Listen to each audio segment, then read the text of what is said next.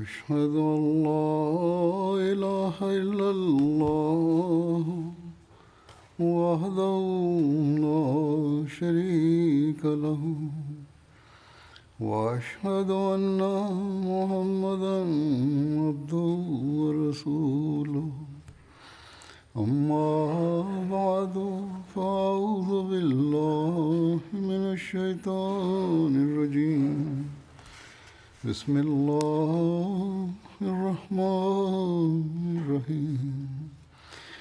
الحمد لله رب العالمين. الرحمن الرحيم. مالك يوم الدين.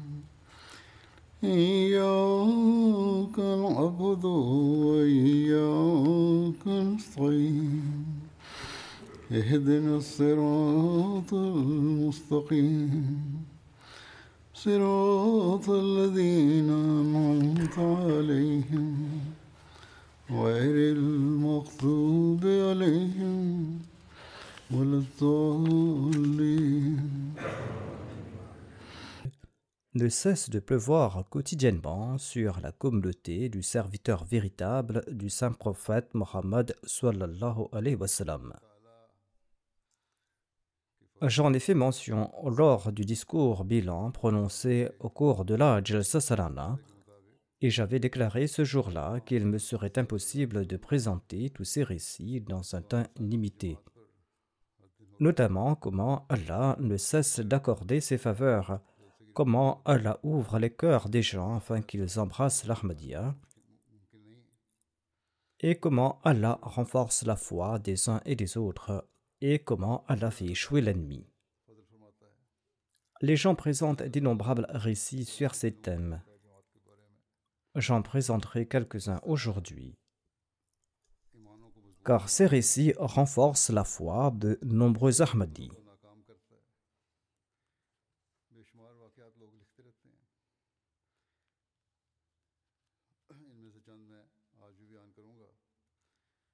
Allah guide vers la Jamaat des impieuses par diverses méthodes de prédication. Et Allah établit par ce moyen de nouvelles Jamaat.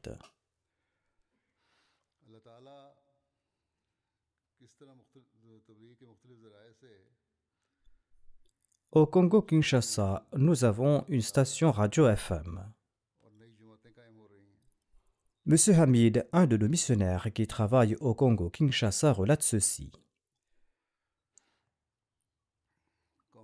Monsieur Issa, un imam d'une mosquée locale, nous a contactés après avoir entendu une de nos émissions à la radio et il s'est rendu à notre centre.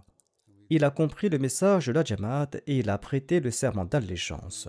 De surcroît, il est retourné dans son village pour prêcher notre message.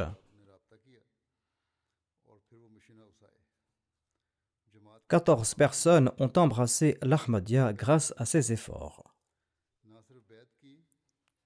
Quand notre missionnaire central a visité ce lieu, huit personnes de plus ont prêté le serment d'allégeance.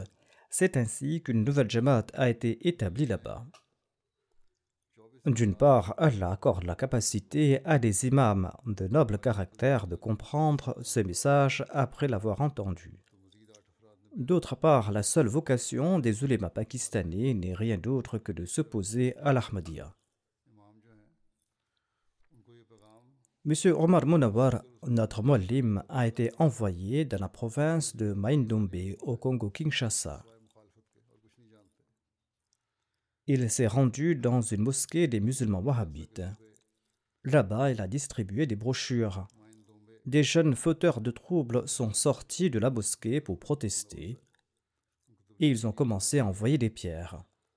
On dit qu'en Afrique, les gens ne sont pas éduqués et c'est pour cette raison qu'ils sont prêts à tout écouter. Il y a aussi de l'opposition là-bas. Le Mualim n'a cessé de prêcher tout en se protégeant de ces pierres.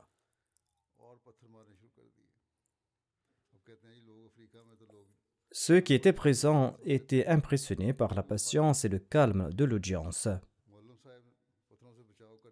Et certains de ceux qui étaient sortis de la mosquée sont revenus à la mosquée pour écouter les propos du Mollim.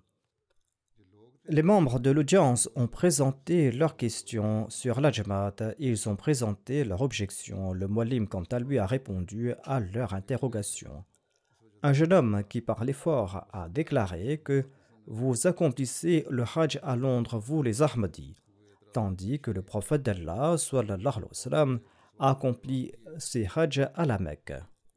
Le Mualim lui a demandé Dis-moi combien de Hajj le saint prophète Mohammed lui a-t-il accompli? Sur ce, le jeune homme a déclaré que le prophète d'Allah a effectué le Hajj toute sa vie durant, depuis sa naissance. Le Mualim lui a répondu que l'envoyé d'Allah n'avait effectué qu'un seul Hajj tout au long de sa vie. L'imam et d'autres aînés de la mosquée ont réprimandé ce jeune homme en disant que vous n'êtes que des fauteurs de troubles. En tout cas, ces gens-là ont quitté l'endroit tout embarrassés. L'imam a emmené la délégation de la Jamaat chez lui, accompagné de deux autres imams et d'autres individus.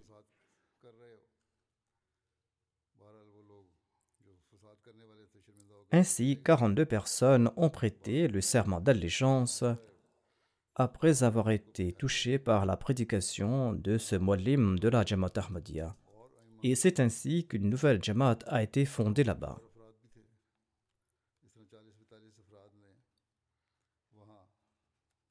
L'imam Tamané de la Guinée-Bissau relate Jusqu'aujourd'hui, on nous a dit que les Ahmadis ne croient pas au saint prophète Mohammed lui, qu'ils n'acceptent pas le Saint-Coran et les hadiths. Cet imam avait suivi la Jalsa Salana. Il déclare Aujourd'hui, grâce aux bénédictions de la Jalsa, nous avons vu et entendu votre calife. Votre calife a présenté les conseils d'Allah et du saint prophète Mohammed lui en puisant dans le Saint-Coran et les hadiths. Aujourd'hui, je suis convaincu qu'on mène une propagande mensongère contre la Jamaat Ahmadiyya. D'ailleurs, les communautés divines sont toujours victimes de ces propagandes mensongères. L'imam de cette mosquée a déclaré J'adhère à l'Ahmadiyya à partir d'aujourd'hui et je prêcherai son message au mien. Par la grâce d'Allah, il est en train d'accomplir ce travail de prédication et de nouvelles jamaats ont été établies grâce à ses efforts. Nos opposants qui sont au Pakistan ne doivent pas s'opposer à nous rien que pour le plaisir. Ils doivent écouter ce que dit notre enseignement, comprendre nos enseignements, lire nos enseignements, ensuite présenter leur objection. Le Messie premier d'Islam a répété la même requête à maintes reprises. L'Amir Sab du Libéria relate un récit sur le soutien d'Allah malgré l'opposition. Deux ans auparavant, quelques habitants de la ville de Genaglé du comté de Nimba avaient embrassé l'Ahmadiyya. Ils étaient auparavant des chrétiens ou des athées. Après leur baïra, on a organisé la formation et les prières de ces nouveaux convertis sous le véranda d'une maison. Un jour, après l'office de la Swala, le missionnaire nommé Murtada a encouragé les membres de la Jamaat de prier pour qu'Allah leur accorde un terrain convenable pour bâtir une mosquée. Cette zone était un bastion du christianisme et des athées, et les gens de la région n'ont pas une bonne opinion des musulmans. Il était donc très difficile d'avoir un terrain pour bâtir une mosquée. Lors de la conversation, un certain M. Dahan, qui était athée, s'est levé et a déclaré Depuis que le missionnaire visite notre village, j'ai remarqué son comportement exemplaire. Il rencontre tout le monde aimablement et il mange dans le même récipient que les autres. Il vient s'asseoir tout près de moi, moi qui ne crois pas en Dieu et moi qui suis un ivrogne, et il me demande comment je vais. Je n'ai jamais vu pareil comportement auparavant. Je possède un terrain sur lequel j'avais prévu de construire ma maison, mais aujourd'hui j'offre ce terrain pour la mosquée. Après quelques jours, il a prêté le serment d'allégeance et il a renoncé entièrement à l'alcool. Il s'est transformé entièrement et il ne cesse de grandir dans sa sincérité. Sa ferveur est telle que les gens ont immédiatement constaté qu'il s'est transformé entièrement. La construction de la mosquée a débuté. D'aucuns ont demandé au chef d'interdire la construction de la mosquée.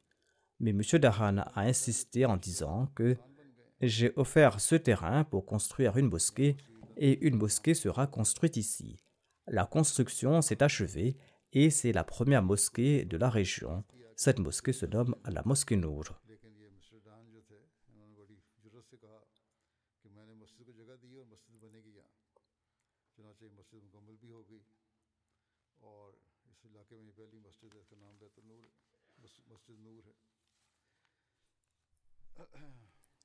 C'est ainsi que les non-musulmans et les athées acceptent l'existence de Dieu. Par la grâce de Dieu, ils acceptent l'existence de Dieu, ils en sont convaincus et ils acceptent aussi l'islam comme la vraie religion.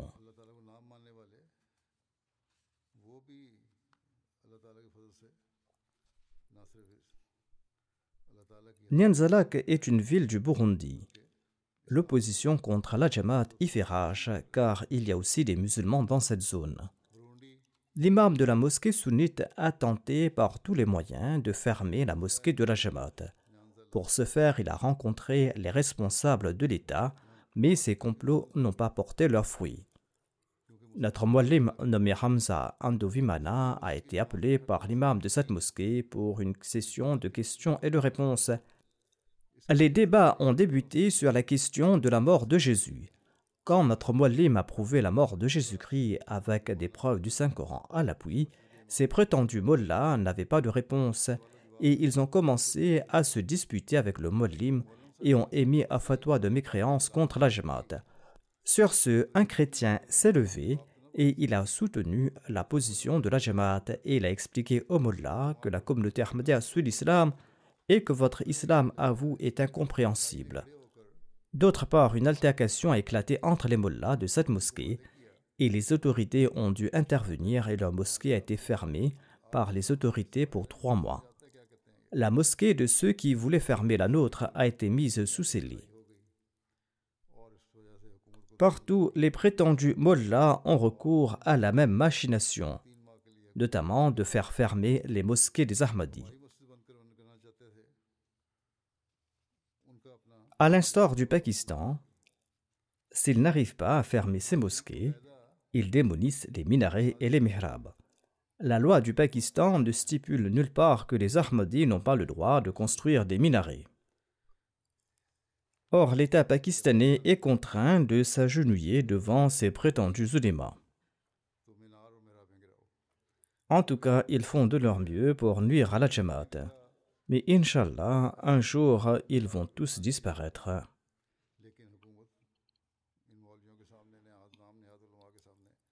Au Pakistan, on nous interdit de publier le texte du Saint-Coran. Loin de pouvoir publier la traduction du Saint-Coran, publier rien que le texte arabe est un crime impardonnable. Certains ont même été persécutés, voire poursuivis, pour avoir écouté la récitation du Saint-Coran.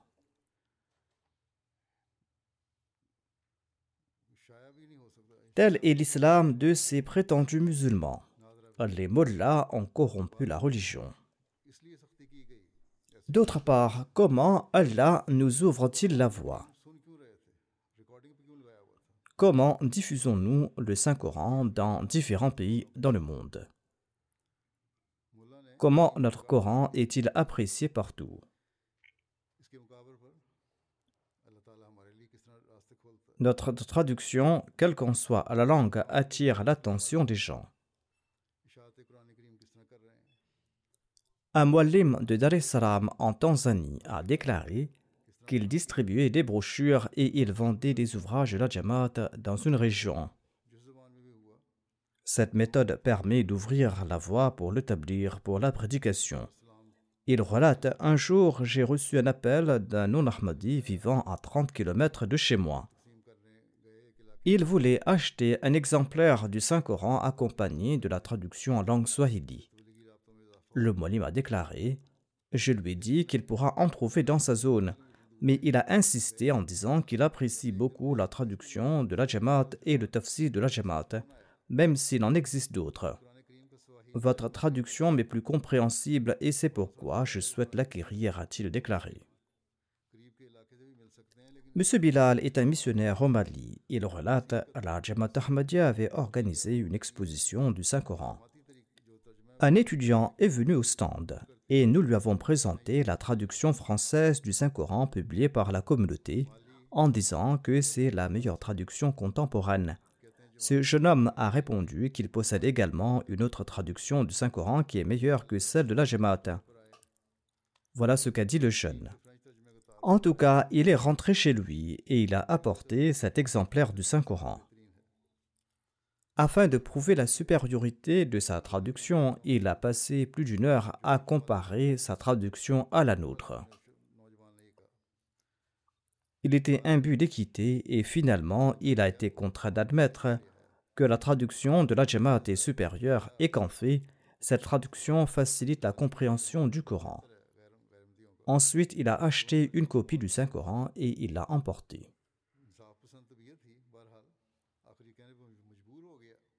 Comment l'enseignement de la Jamaat et comment la littérature du Messie premier d'Islam permettent-ils de faire connaître les véritables enseignements de l'islam et comment ces ouvrages établissent-ils la foi en Allah chez les musulmans, ces musulmans qui sont imbus de bonne nature? Permettez-moi ici de présenter un incident.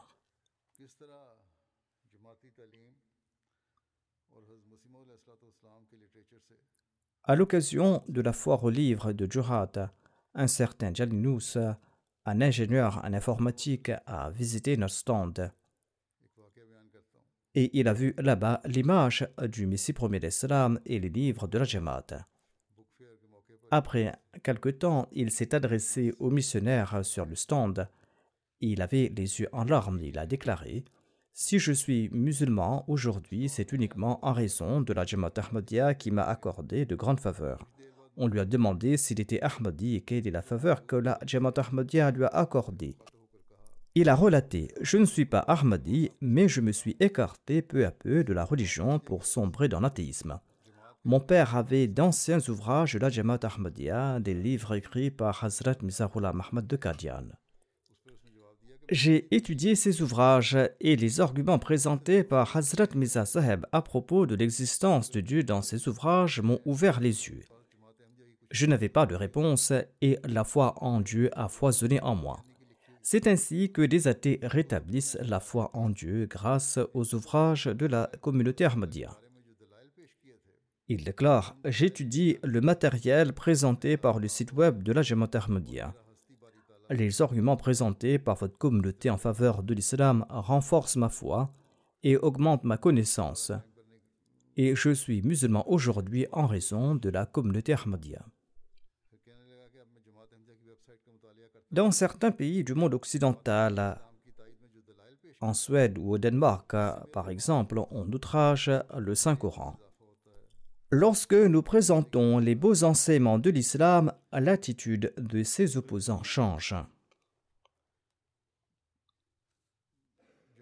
Aujourd'hui, c'est la Jamaat Ahmadiyya qui soutient le Saint-Coran en élevant le statut du Saint-Coran et en transmettant les véritables enseignements du Saint-Coran. Une Allemande avait visité une exposition de livres de la Jamaat et une exposition du Saint-Coran. On avait présenté divers aspects de l'islam lors de cette exposition en citant des références tirées du Saint-Coran et des hadiths. Ces références avaient pour but de démontrer que l'islam n'est pas une religion qui prône l'extrémisme.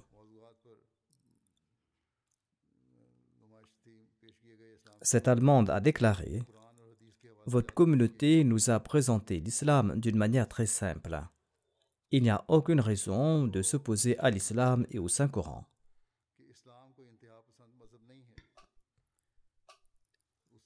Je présente un autre incident sur la diffusion du message du Saint-Coran et les ouvrages sur les enseignements islamiques ainsi que leur effet chez les autres.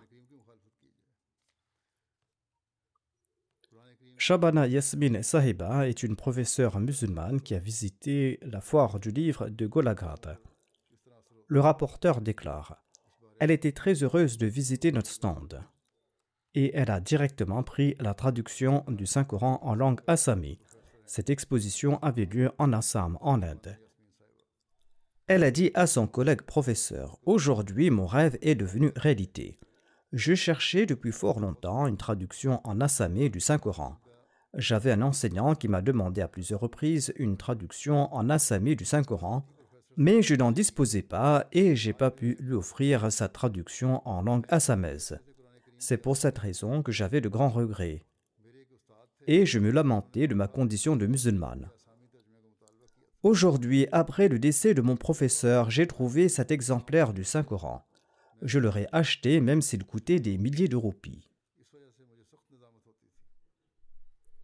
C'est uniquement par la grâce d'Allah qu'en installant ces stands de livres, la communauté Ahmadiyya répond aux besoins religieux et spirituels dans ces régions reculées où les musulmans ne disposent pas du Saint-Coran et d'autres ouvrages islamiques élémentaires.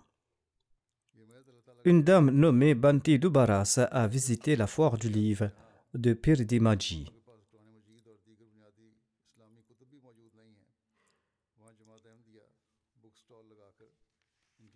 Elle est en train de construire un temple en hommage à Shiva et elle prêche l'hindouisme. Elle était surprise de voir notre stand de livres islamiques dans une région où la population musulmane est très faible. Elle s'est approchée de notre stand pour entamer une conversation et elle est repartie très contente. Le lendemain, elle est revenue et elle a apporté des fruits pour ceux qui étaient présents sur le stand. Elle était très heureuse de voir le Saint-Coran. Elle en a acheté une copie et elle a déclaré Aujourd'hui, vous avez réalisé un de mes rêves. Elle a acheté une copie du Saint-Coran, l'a placée sur sa poitrine et a pris une photo avec. La République tchèque est un pays d'Europe de l'Est. Le missionnaire de ce pays relate Un jeune homme est venu sur notre stand. Il a déclaré qu'il a tiré la conclusion que Dieu existe, mais il ne comprenait pas quelle religion pouvait le conduire à Dieu. Il relate J'ai longuement examiné de nombreuses religions à fond, et je suis arrivé à la conclusion que la communauté Ahmadiyya a présenté la réponse à toutes mes questions, réponse qui réconforte mon cœur et mon esprit, et je sens de la spiritualité ici. Les mollahs doivent nous répondre ici qui inspire dans les cœurs et les esprits des gens les enseignements du Saint-Coran. Comment Allah ouvre-t-il les voies pour la prédication? Il existe d'autres événements inspirants pour la foi à cet égard. Au Pakistan, toutes nos activités sont interdites. Or, malgré ces restrictions, Allah nous facilite la tâche ailleurs.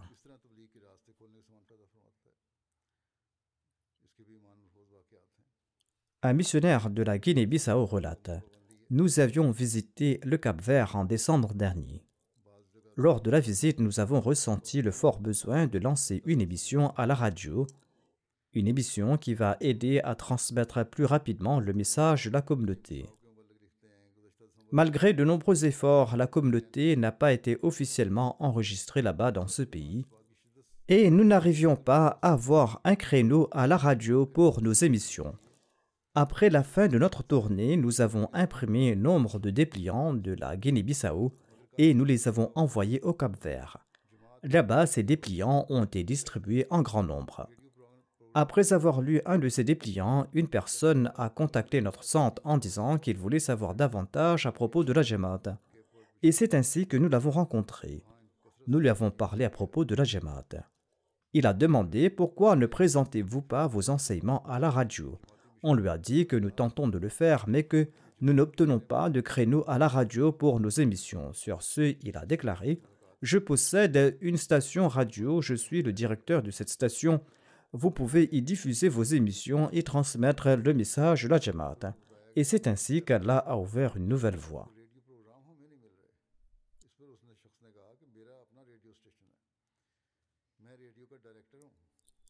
Le missionnaire du Mali rapporte ceci. Un ami nommé Ahmad Touré est venu assister à la Jalsa d'un village de la région de Kolikuro. Il relate qu'il existe une école de pensée au Mali qui n'accorde pas d'importance à la Swala et aux pratiques de l'islam.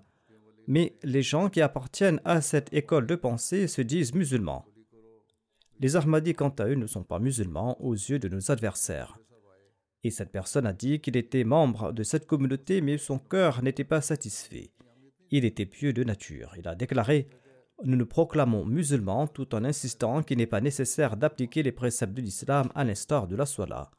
Or, mon cœur n'était pas satisfait de cela. Un jour, il est tombé sur la station radio de la Jamaat en allumant sa radio. On y enseignait comment accomplir la Swala. Il a suivi cette émission avec beaucoup d'intérêt. Et après avoir suivi la radio de la Jamaat, il a été convaincu que les Ahmadis sont les vrais musulmans. Mais les gens de son village lui ont dit que tous les ulémas avaient expulsé les Ahmadis du giron de l'islam. Il rapporte J'ai vu des gens ici prier et accomplir la prière de Tahajjud. Sur ce, mon cœur était satisfait. Je ne connais pas grand-chose à la religion, mais j'ai vu de mes propres yeux autant que je connais de l'islam et aujourd'hui je rejoins l'Ahmadiyya.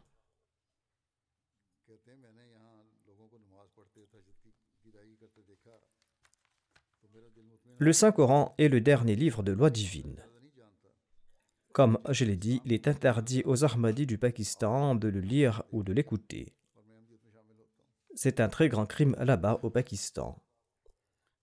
C'est à travers ce même livre que la communauté Ahmadiyya est en train de transmettre le message de l'islam au monde et est en train de réformer le monde.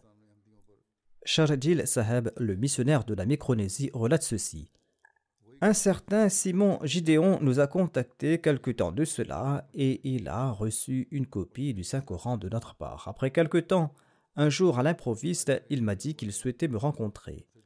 Arrivé à la mosquée, il a déclaré que j'ai lu la Bible en détail toute ma vie, mais malgré mes efforts, ces enseignements n'ont pas eu d'effet sur mon cœur. Je n'en ai rien compris. Mais depuis que je lis le Saint-Coran, j'ai l'impression que chaque parole du Coran pénètre droit dans mon cœur. J'étais surpris quant au fait que je m'étais trompé toute ma vie et que j'étais privé des enseignements du Saint-Coran. Par la suite, j'ai informé ma mère que je partais à la mosquée et que je vais embrasser l'islam. Mes proches qui étaient présents ont tenté de me dissuader en disant que c'était là une grande erreur de ma part et ils m'ont traité de tous les noms. Je leur ai dit que je suis devenu musulman de tout mon cœur et qu'ils peuvent faire ce qu'ils souhaitent. Monsieur Simon avait les yeux en larmes lorsqu'il relatait ces faits, dit le missionnaire. Non seulement a-t-il embrassé l'Ahmadiyya, mais il a également prêché le message de l'islam courageusement. Comment les âmes pures embrassent-elles l'islam dans différents pays du monde par l'entremise de la communauté Ahmadiyya? L'émir de la Jamaat de l'Espagne relate ceci. Un certain Francisco Pesos, un espagnol, est devenu musulman en janvier 2023 après de longues recherches. Il considère l'islam comme une vraie religion, mais il était préoccupé par la division régnant chez les musulmans. Il comprenait que les musulmans ne pourraient plus s'unir après le califat d'Ali. Et il était au courant de l'histoire de l'islam et il s'était converti à l'islam. Il savait également que l'islam serait uni de nouveau sous l'égide du califat. Mais où trouver ce califat? En mars 2023, il est entré en contact avec M. Tariq, un Ahmadi. Il lui a conseillé d'entreprendre des recherches sur l'Ahmadiyya. Il l'a fait pendant trois mois et ensuite il a prêté le serment d'allégeance en toute conviction. Et à présent, il vient pour les prières du vendredi. M. Khomrov Torgun est originaire du Tadjikistan. Il réside ces jours-ci au Kyrgyzstan. Il relate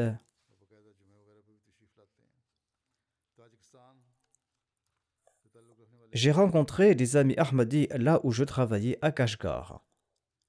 Et il a cité le nom de certains d'entre eux. Il relate Je leur ai parlé au sujet de la Jamaat pendant trois ans. Par la suite, j'étais convaincu que la communauté Ahmadiyya représente l'islam véritable et que Musa Ghulam Ahmad al-Islam est le Messie promis et que Jésus-Christ, le Messie, est décédé. Ainsi, j'ai rejoint la Jamaat Ahmadiyya, prié pour qu'Allah m'accorde l'occasion de servir la communauté, qu'Allah me rende pieux et qu'Allah m'accorde l'occasion de suivre les dix conditions de la Bayra. Atal Wahed, un missionnaire de la Russie, rapporte ceci. Allah a attiré un jeune homme vers l'islam et l'Ahmadiyya. Nous étions en contact depuis un an et demi.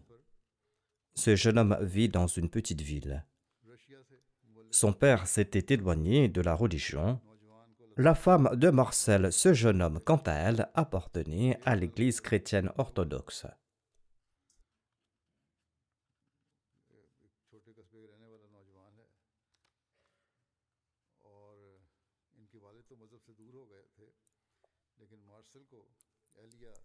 Le frère aîné de Marcel est chrétien, mais il était quant à lui attiré vers l'islam en raison des origines de son père qui était musulman. Ainsi donc Marcel a accepté l'islam des sunnites, mais de nombreuses questions sur les enseignements islamiques lui traversaient l'esprit, et son modla local ne lui avait pas répondu de manière satisfaisante. Son insatisfaction s'est accrue et entre-temps, Allah l'a mis en relation avec la communauté Ahmadiyya de la Russie à travers Internet. Ainsi donc, M. Marcel a obtenu des réponses satisfaisantes à ces questions. Il déclare J'ai tenté de comprendre l'islam par diverses sources, mais j'ai trouvé l'islam véritable au sein de la communauté Ahmadiyya. Ainsi, il a prêté le serment d'allégeance.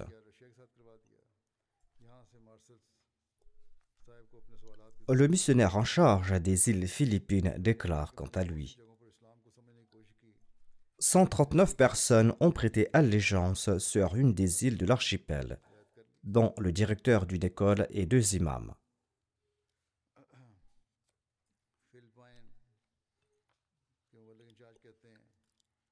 Quatre imams de mosquée ont prêté le serment d'allégeance et sont devenus Ahmadis. Haji Issa, l'un des imams, a déclaré que la mosquée dont il était l'imam appartenait désormais à la communauté Ahmadiyya. Une autre personne a fait don à la communauté d'un terrain jouxtant la mosquée où il est prévu de construire une maison au cours de l'année afin qu'un missionnaire local puisse y être affecté en permanence. Cet imam fait également des sacrifices financiers. Il ne se contente pas de collecter de l'argent, il a un magasin, il a un commerce et consent également à des sacrifices financiers. Il a relaté qu'il avait offert un jour 500 pesos, et afin de renforcer sa foi, Allah lui a donné 100 000 pesos de manière inattendue le lendemain. C'est ainsi qu'Allah guide lui-même ceux qui sont de nature pieuse.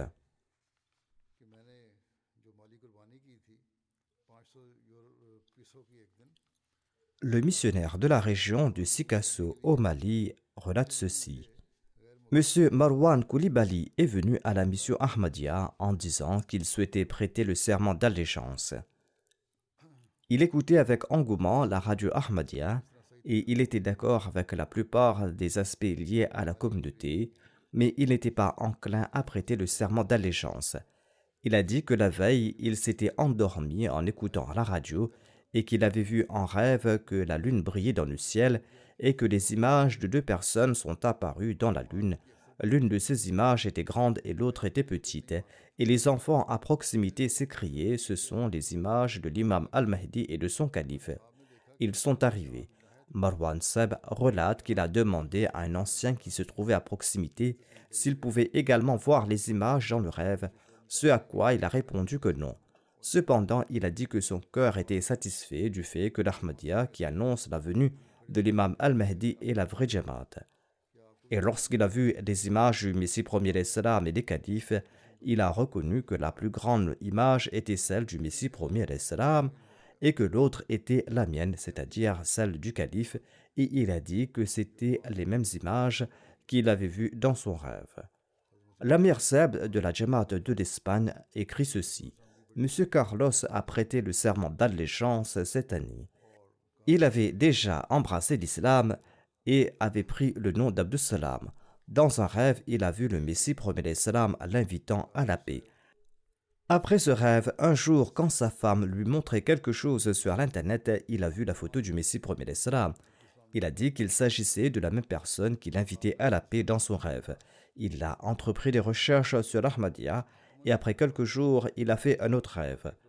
Et dans ce rêve, le Messie premier d'Islam lui a dit que je suis l'imam al-Mahdi et le Messie. Après ce songe, bien que son cœur ait accepté l'Ahmadiyya, il n'a pas prêté officiellement allégeance et il a poursuivi ses recherches. Il a vu le Messie premier d'Islam en rêve une troisième fois avec une expression de mécontentement au visage. Il a contacté immédiatement la communauté et il a prêté le serment d'allégeance.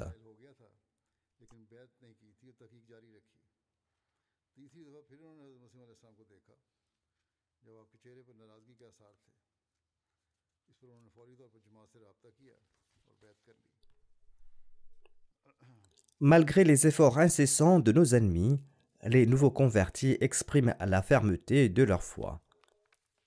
Un membre âgé de Mehdi Abad au Burkina Faso du nom de Seydou Djika relate ceci.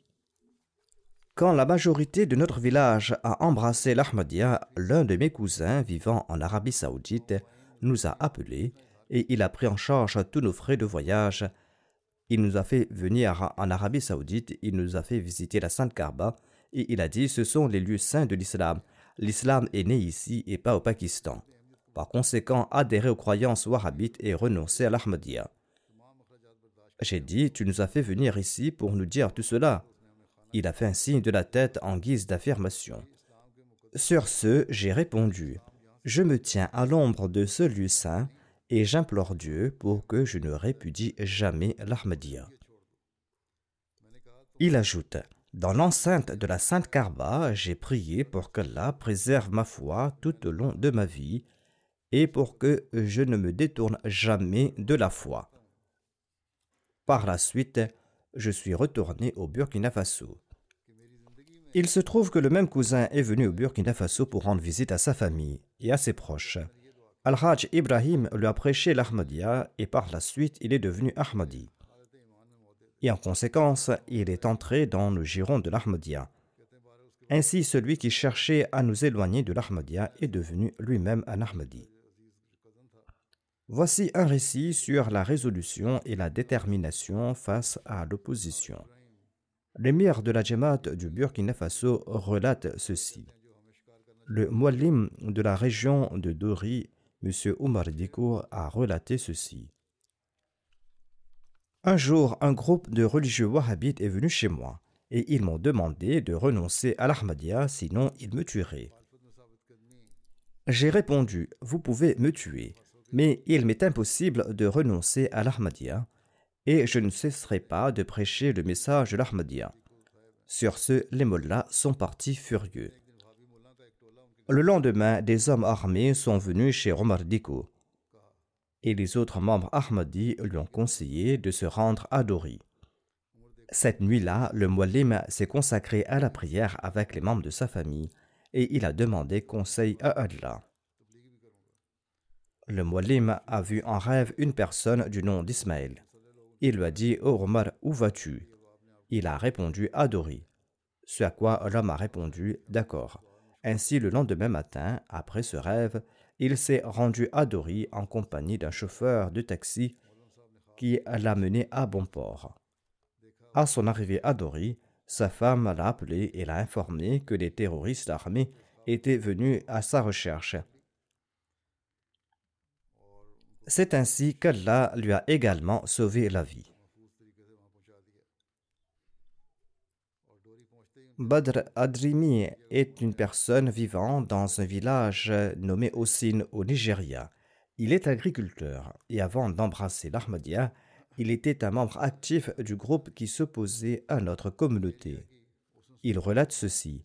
Le missionnaire du village m'a présenté le message de la communauté et j'ai voulu en savoir plus à propos de la communauté Ahmadiyya.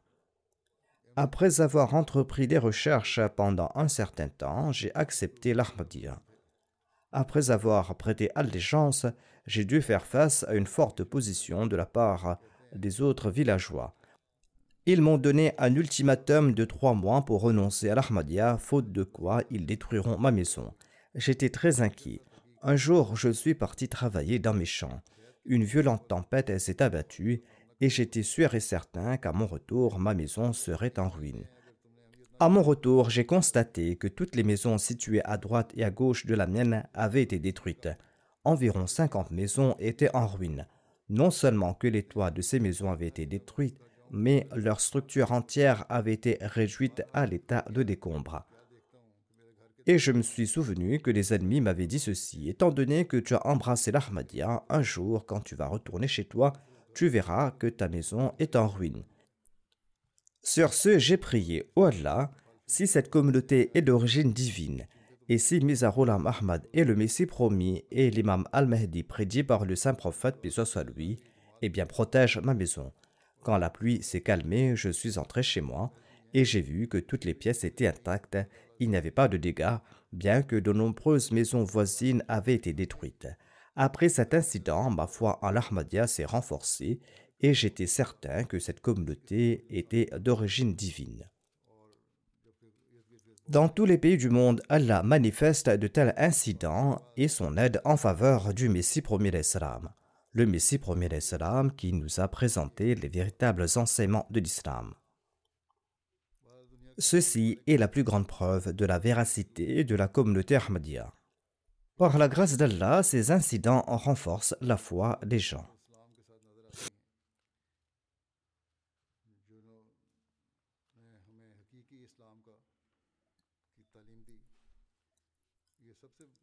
qu'Allah permette aux gens de ce monde d'en prendre conscience, qu'il leur permette d'atteindre le seuil de la certitude et de la conviction dans leur foi. Je vais maintenant mentionner quelques personnes qui sont décédées récemment et dont je dirigerai les prières funéraires en l'absence des dépouilles. En passant, je voudrais aussi ajouter que ces jours-ci, le Covid est en train de se propager de nouveau, les gens doivent prendre des précautions à cet égard. Le premier membre décédé que je mentionnerai se nommait Amtul Hadi Saheba, épouse de Pir Zaouddin Saheb. Elle était la fille de Hazrat Dr. Mir Ismail Saheb. Elle est décédée récemment à l'âge de 92 ans. Inna lillahi wa inna ilayhi raji'un.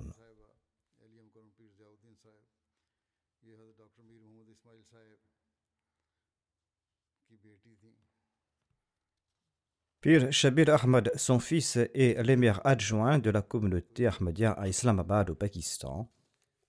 Son deuxième fils, le brigadier Dabir Ahmad, est administrateur à l'hôpital Fazl Omar.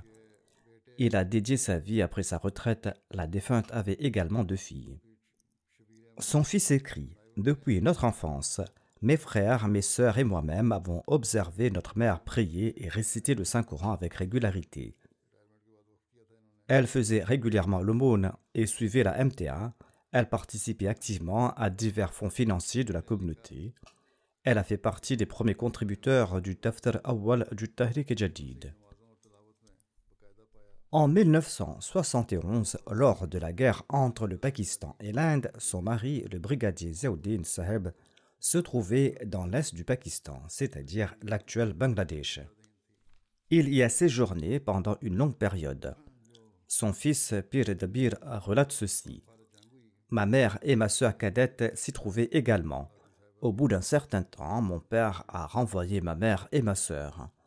Ma mère était inquiète, mais elle ne nous a jamais fait part de son inquiétude à nous, ses enfants.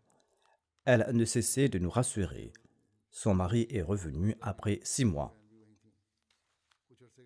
Son fils relate à l'occasion de l'Aïd, elle nous conseille toujours de nous occuper des pauvres et de leur offrir des sommes en cadeau.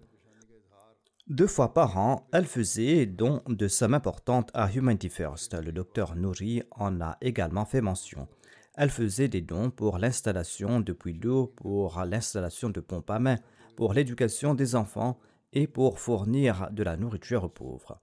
Amtul Kabir Talat, sa fille, relate Elle récitait le Saint-Coran à haute voix et elle ne médisait jamais, et elle empêchait également les autres de médire. Elle était très dévouée au califat, elle suivait la MTA régulièrement, elle écoutait le sermon du vendredi du calife régulièrement. et elle nous conseillait toujours de lire les ouvrages de notre communauté. Elle était également passionnée de lecture et elle avait toujours un livre à son chevet. Elle était très amicale et sympathique. Sa petite fille relate ceci. Chaque fois que nous mémorisions un nouveau chapitre du Saint-Coran, elle nous offrait une récompense pour nous encourager. Je me souviens qu'après la prière d'Al-Fajr, elle passait du temps pour de longues prières et pour l'évocation d'Allah. Elle nous conseillait en faire de même. Après s'être préparée le matin, elle étudiait le Saint-Coran avec ses commentaires. Elle lisait également le recueil de Hadith Hadikatul Salihin, les livres du Rouhani Khazaïn. Ensuite, elle prenait son petit déjeuner. Qu'Allah accorde sa miséricorde et son pardon à la défunte, qu'il élève son rang et que ses enfants puissent aussi perpétuer ses bonnes œuvres. Le prochain défunt se nomme le respecté Thaqib Kamran. Il était un Wakfi Zindagi et il servait comme le Naib Wakil Sami Basri. Il est décédé à l'âge de 42 ans. Les médecins pensent qu'il a succombé à une intoxication alimentaire. Une autre tragédie qui s'est passée dans la famille est qu'environ 45 minutes avant le décès de Sakib Saheb, son fils qui se nomme Arif Kamran, qui avait également consommé le même repas, est décédé. Inna lillahi wa inna ilayhi rajiun. Hazrat Chaudhry Maula Bakhsh Saheb de Talwandi Jumlan de la province de Gurdaspur, l'arrière-grand-père paternel du défunt Sakib Kamran, avait prêté le serment d'allégeance au Messie promis à l'Islam. Kamran Saheb, quant à lui, a consacré sa vie au service de l'islam et il s'est enrôlé à la Jamia Ahmadiyya. Et après avoir obtenu son diplôme, il a été affecté à divers endroits. Allah lui a accordé une fille et deux fils. Romesa Kashifa, qui est âgé de 17 ans, Ralib Kamran, qui a 13 ans, et son plus jeune fils est décédé en même temps que lui. Toute la famille est tombée malade. Allah a sauvé les autres. Après avoir obtenu son diplôme à la Jamia, le défunt a été affecté à la Nazarat Islawishad Makami. Ensuite, il a été choisi pour se spécialiser dans le domaine des hadiths. Ensuite, il a été envoyé en Syrie afin de pousser ses études en langue arabe sous l'égide de la Wakalat Alim du Tahrik Jadid.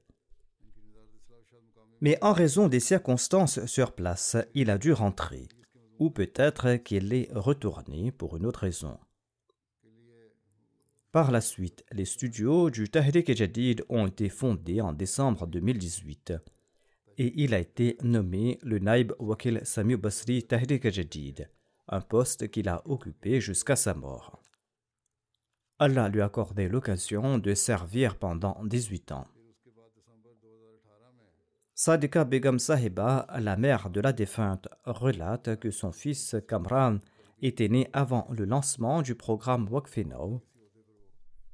Elle avait demandé à feu le quatrième calife d'accepter ses deux fils dans le programme Wakfeno. Le calife a accepté sa requête et les a inclus dans le plan Wakfeno. L'épouse du défunt déclare Il avait un très bon caractère il est impossible de décrire ses qualités. Il accordait une grande attention à ses prières, il avait un grand amour pour le califat, il prenait grand soin des biens de la Jamaat, il avait beaucoup d'amour pour ses proches.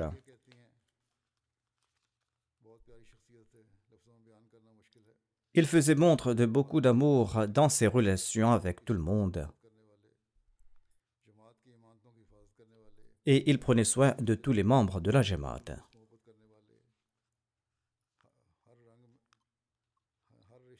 Il s'évertuait à impartir une excellente éducation à ses enfants.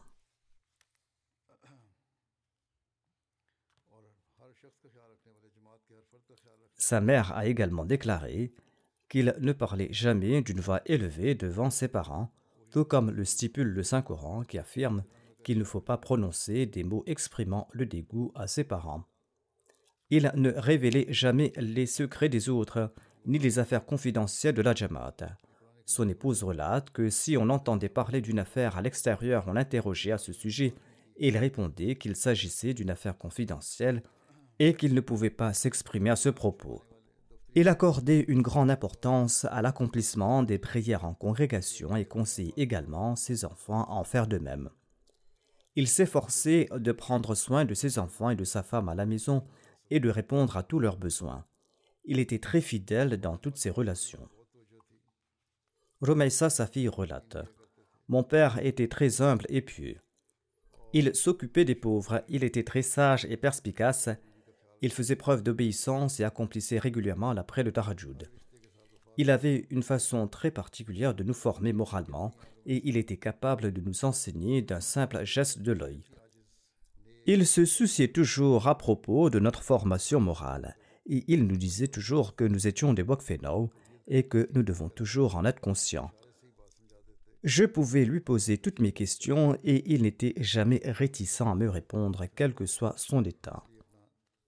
Rohan Ahmad Saeb, missionnaire qui est emprisonné en raison de sa foi, déclare J'ai eu l'occasion de travailler sous sa supervision et sa formation. Il m'a toujours guidé comme un ami compatissant. Il était d'une grande gentillesse et d'une grande bonté. Il possédait de grandes qualités, des qualités d'un leader. Il était un serviteur très sincère de la Jamaat et sa générosité et sa nature compatissante étaient inégalées. Prions également pour ceux qui ont été emprisonnés en raison de leur foi afin qu'Allah leur accorde la liberté.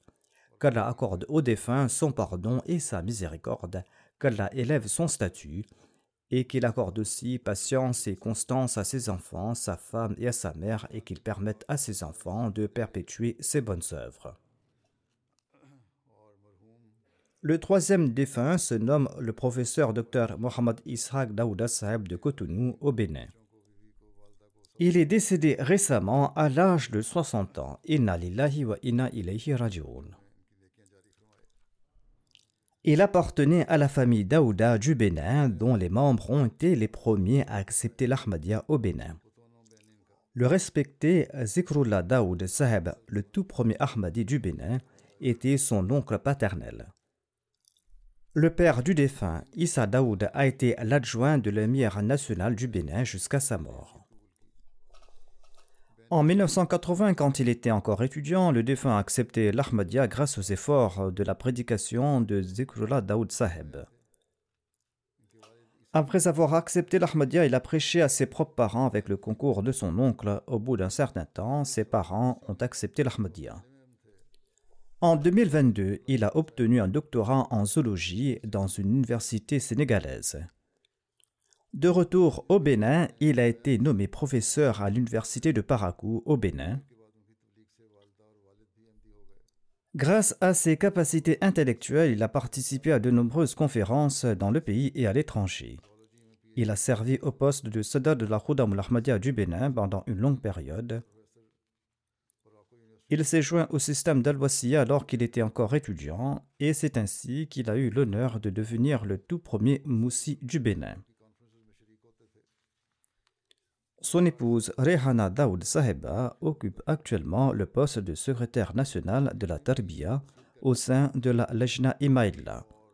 Elle déclare J'ai accepté l'Ahmadiyya après mon mariage grâce au tablir de mon mari. Il m'a enseigné le Yesan al-Quran et le Saint-Coran. Il était très noble, digne de confiance, compatissant, il s'occupait des pauvres. Il était toujours prêt à servir la Jamaat et il était régulier dans ses prêts de Tarajud. Il me conseille toujours de rester de Saint-Coran à la maison afin que la miséricorde de Dieu pleuve sur nous.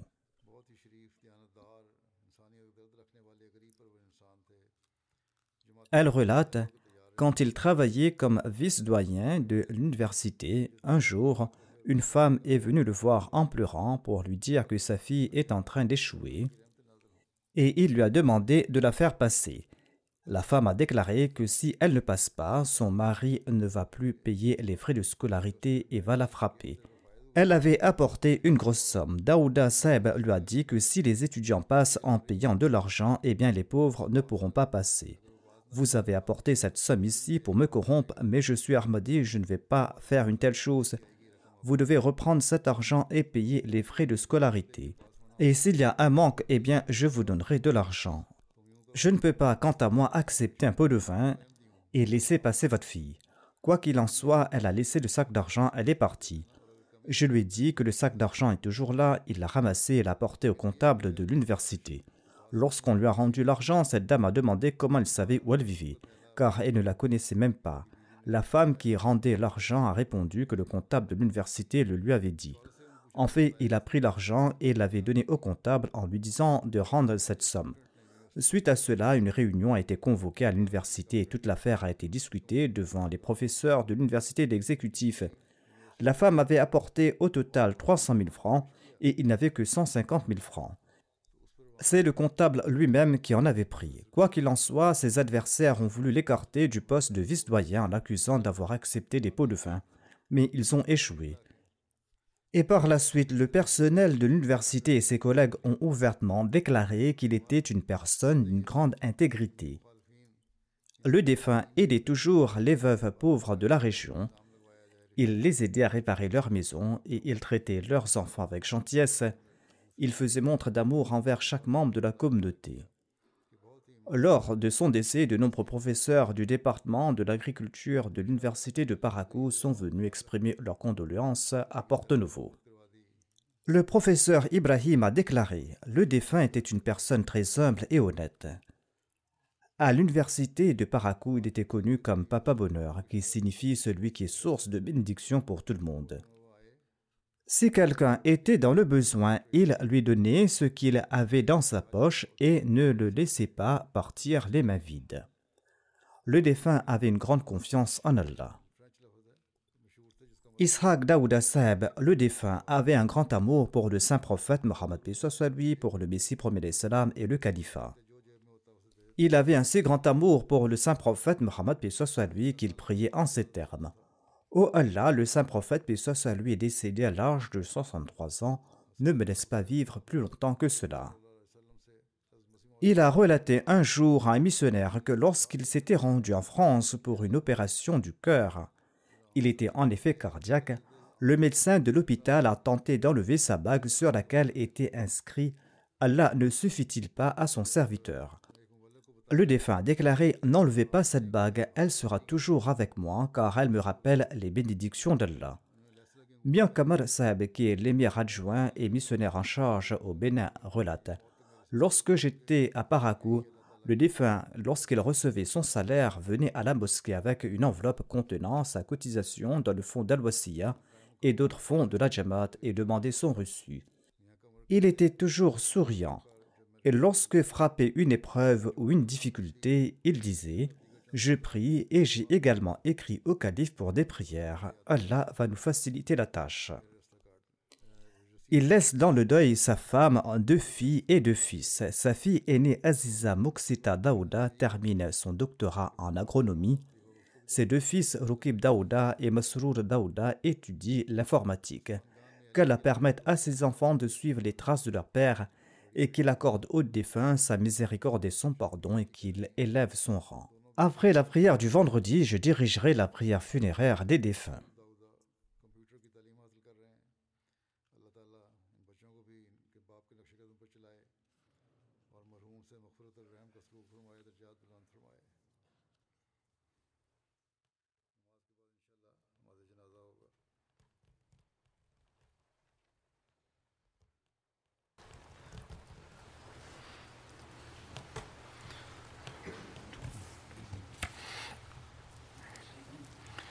الحمد لله الحمد لله نحمده ونستعينه ونستغفره ونؤمن به ونتوكل عليه ونعوذ بالله من شرور أنفسنا ومن سيئات أعمالنا.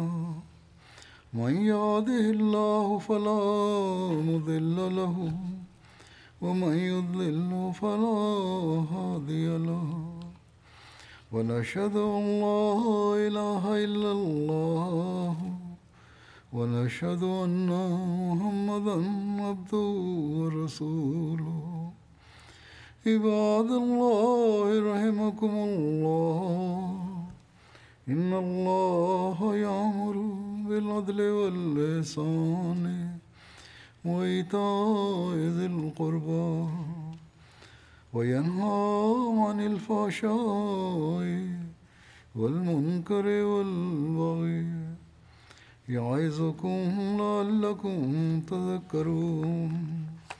اذكروا الله يذكركم وادعوه يستجب لكم. ولذكر الله أكبر